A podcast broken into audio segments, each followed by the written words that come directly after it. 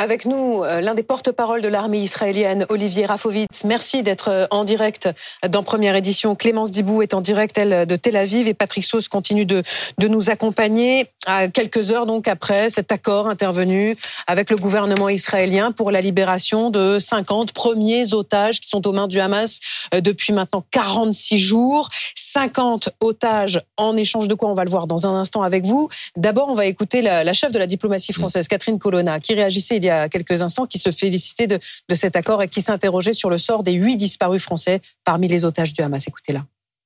Nous espérons qu'il y a des Français parmi euh, eux, et même si possible parmi le premier groupe qui va être libéré, puisque ce doit être grâce à une trêve des libérations euh, étagées. Nous l'espérons. J'ajoute, nous y travaillons. Nous travaillons d'arrache-pied. C'est vraiment notre première priorité depuis le début. Huit Français portés disparus, Français ou franco-israéliens, Patrick Sauce. Et bien portés disparus. Bien portés certains disparus. sont otages et Catherine Colonna a rappelé euh, ce que Sébastien Lecornu disait sur notre antenne euh, hier, c'est-à-dire qu'il y a des preuves de vie et elles s'arrêtent là. Parce qu'on ne sait pas pour combien de ces Français il y a des, des preuves de vie, c'est beaucoup trop difficile. Est-ce que d'autres sources confirment ce que vient de dire la ministre des Affaires étrangères?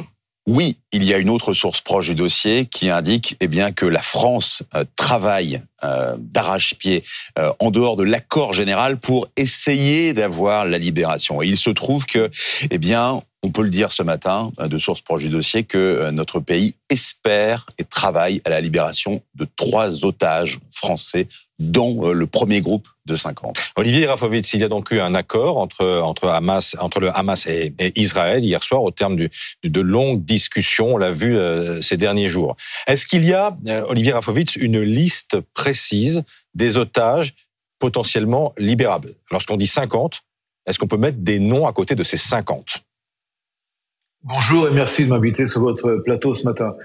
D'abord, je voudrais, si vous me permettez, dire que la décision donc a été prise par le gouvernement israélien durant la nuit, vers 2 heures du matin, heure, israélienne.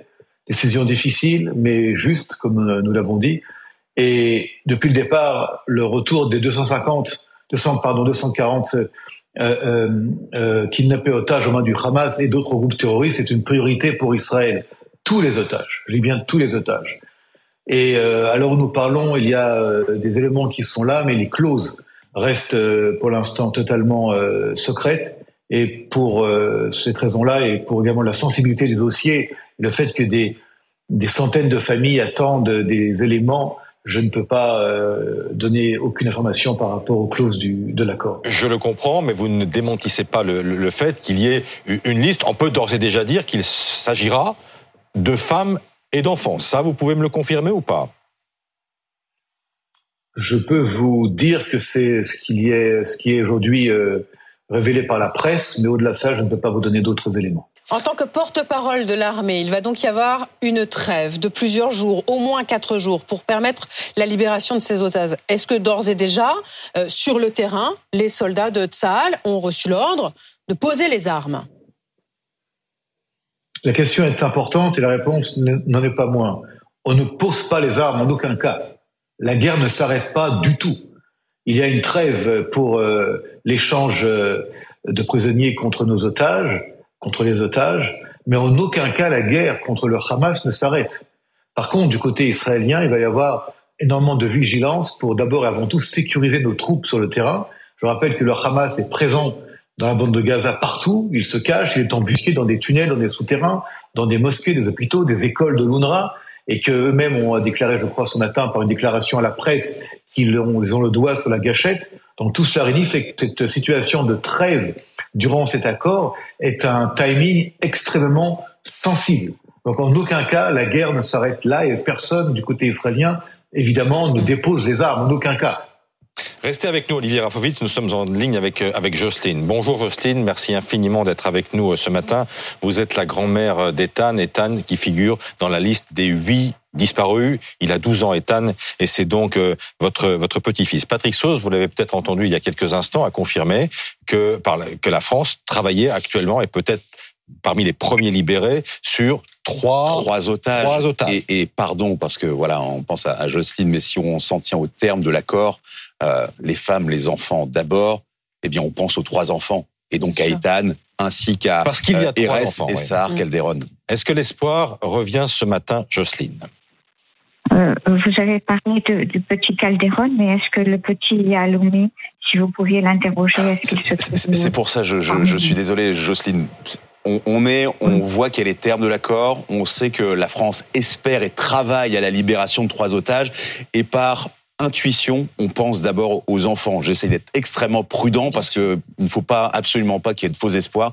Je sais que ça fait 46 jours que vous vivez sous une torture psychologique. Est-ce que vous avez eu des, des signes euh, récents, Jocelyne? Non, j'étais le, le, consulat français est toujours euh, à notre disposition. On vous remercie beaucoup le consulat français de d'être euh, si, si empathique avec nous et, et d'essayer de, de, nous encourager, de nous donner des nouvelles. Mais on n'a pas, eux-mêmes n'ont pas de nouvelles. Ce matin, j'ai euh, eu euh, au téléphone le consulat, ils n'ont pas, ils aucune, aucune, nouvelle. Donc ce matin, vous vous raccrochez à ce, à un espoir. Pas, je me raccroche à une joie de revoir mon petit Ethan. Je, je n'oublie pas ces souffrances d'être. Imaginez-vous que vous ou vos enfants soient pendant un mois et demi sous terre sans savoir si sa famille est vivante, toi tout seul, sans famille. C'est, c'est, moi j'ai souffert, mais lui aussi, il a encore plus souffert. C'est un enfant. Est-ce qu'on a le droit de, de, de, de, prendre des enfants en otage?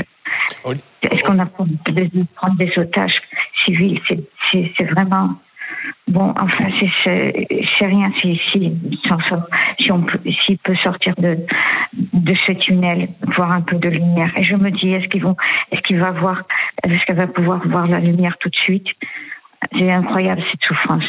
Olivier Rafovitch, je sais que votre situation est compliquée, mais est-ce que les familles des otages vont savoir avant leur libération vont être informés avant la libération euh, bah, de, la libération de leurs proches ou pas? Ou est-ce qu'il va falloir attendre la libération elle-même pour savoir qui est concerné?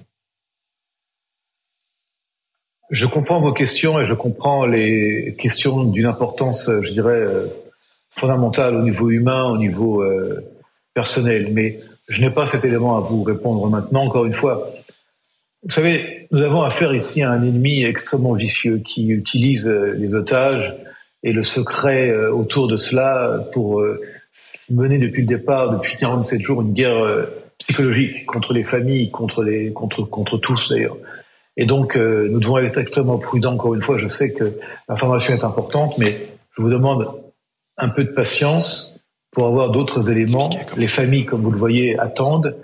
Euh, et euh, attendons encore un peu. Euh, il est clair que cet échange rentre dans une, dans une étape, c'est la première étape.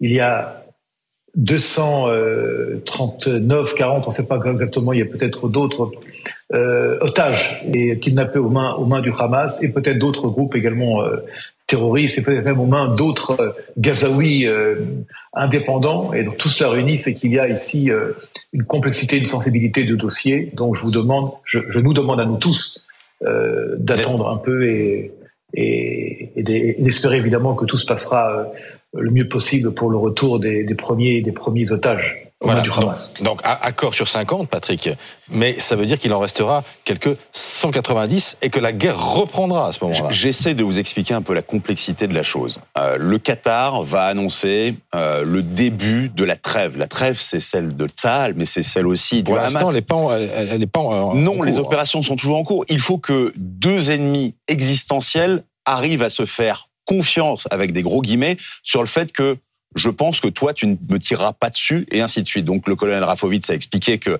eh bien, l'armée au sol allait rester pour s'auto-sécuriser.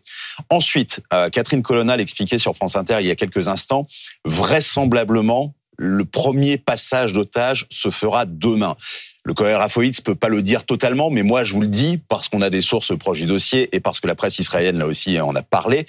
Les otages sont détenus par le Hamas. Mm par le djihad islamique, parce que l'on appelle aussi des proxys, c'est-à-dire des groupes terroristes ou crapuleux qui ont vocation à en profiter, et, on va le rappeler, par des civils. Alors, est-ce qu'ils le font sous la contrainte ou par idéologie? Mais il y a des des otages qui sont Mm. détenus par des familles civiles. Donc il faut ramener tout ça de divers endroits de la bande de Gaza, qui est une bande détruite, La qui est une logistique zone de guerre très compliquée. impossible. On on n'a pas d'exemple en fait. On n'a pas d'exemple. On, pas de on peut, je peux vous expliquer comment ça se passe une libération d'otages euh, de Français dans le Sahel, d'un soldat comme Gilad Shalit contre 1000 Palestiniens, mais 250 avec euh, une première partie de 50 euh, otages. Si ça se passe bien, peut-être 10 et un jour après l'autre. C'est ce que j'allais vous dire, ça ne se fera pas d'un bloc. Ah les non. 50. Non, Et puis dans l'autre sens, il y a les impossible. 150 prisonniers palestiniens que le gouvernement israélien s'est engagé à libérer. Des femmes, On sait des quelque enfants. chose de ces 150 personnes? On sait que ce sont des femmes et des enfants. On a Il y a cru des femmes voir et des enfants qui sont détenus par le. qui par sont Israël. détenus et pas forcément depuis le 7 octobre, mais avant. Donc on est dans cette logique et cette logistique où tout le monde se regarde un peu en chien de faïence. Mm. Et je vous parle du Hamas euh, et d'Israël euh, dans la bande de Gaza. Oui, mais si les Houthis depuis le Yémen commencent à tirer, si le Hezbollah commence à tirer aussi depuis euh, le, le Liban, tout ça peut être euh, remis en cause. Depuis le début, on vous dit par nature, un Ouais. cessez-le-feu, une trêve est fragile et peut tomber Mm. d'un côté ou de l'autre de, de la pièce. Eh bien, c'est ça qui va commencer. Patience, c'est ce que nous dit Olivier Rafovitz hein, depuis euh, euh, ce matin. Merci d'avoir été en direct avec nous. Avec nous. Merci évidemment aussi à Jocelyne. Merci beaucoup une nouvelle fois pour votre témoignage ce matin.